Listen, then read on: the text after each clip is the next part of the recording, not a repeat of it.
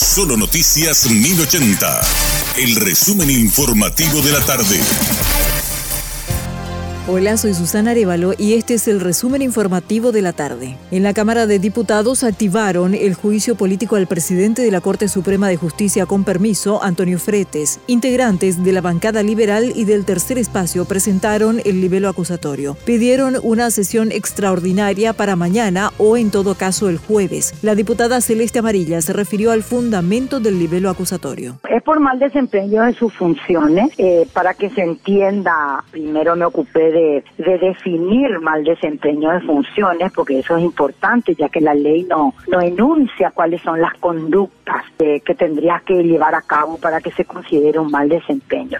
Porque el mal desempeño de funciones en realidad es amplio y es casi subjetivo. Eh, básicamente es un comportamiento contrario al que se espera de vos. Cualquier comportamiento contrario al que se espera de un funcionario, hasta el punto que resulta intolerable permitir que continúe en el cargo, dice algunas doctrinas.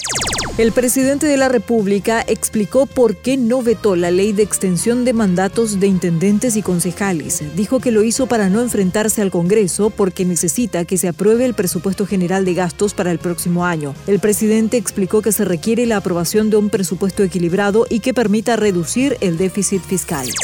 El rey de Arabia Saudita decretó feriado para celebrar triunfo contra Argentina. La monarquía decidió otorgar un día libre para trabajadores del sector público y privado y también para los estudiantes, según el documento. El decreto fue una sugerencia del príncipe heredero para celebrar la histórica victoria ante Argentina en el Mundial de Qatar.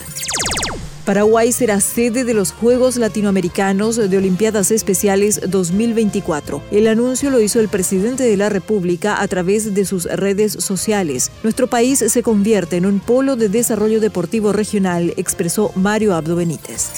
Hasta aquí el resumen informativo de la tarde. Que tengas muy buen resto de jornada. La información del día aquí, en Solo Noticias 1080.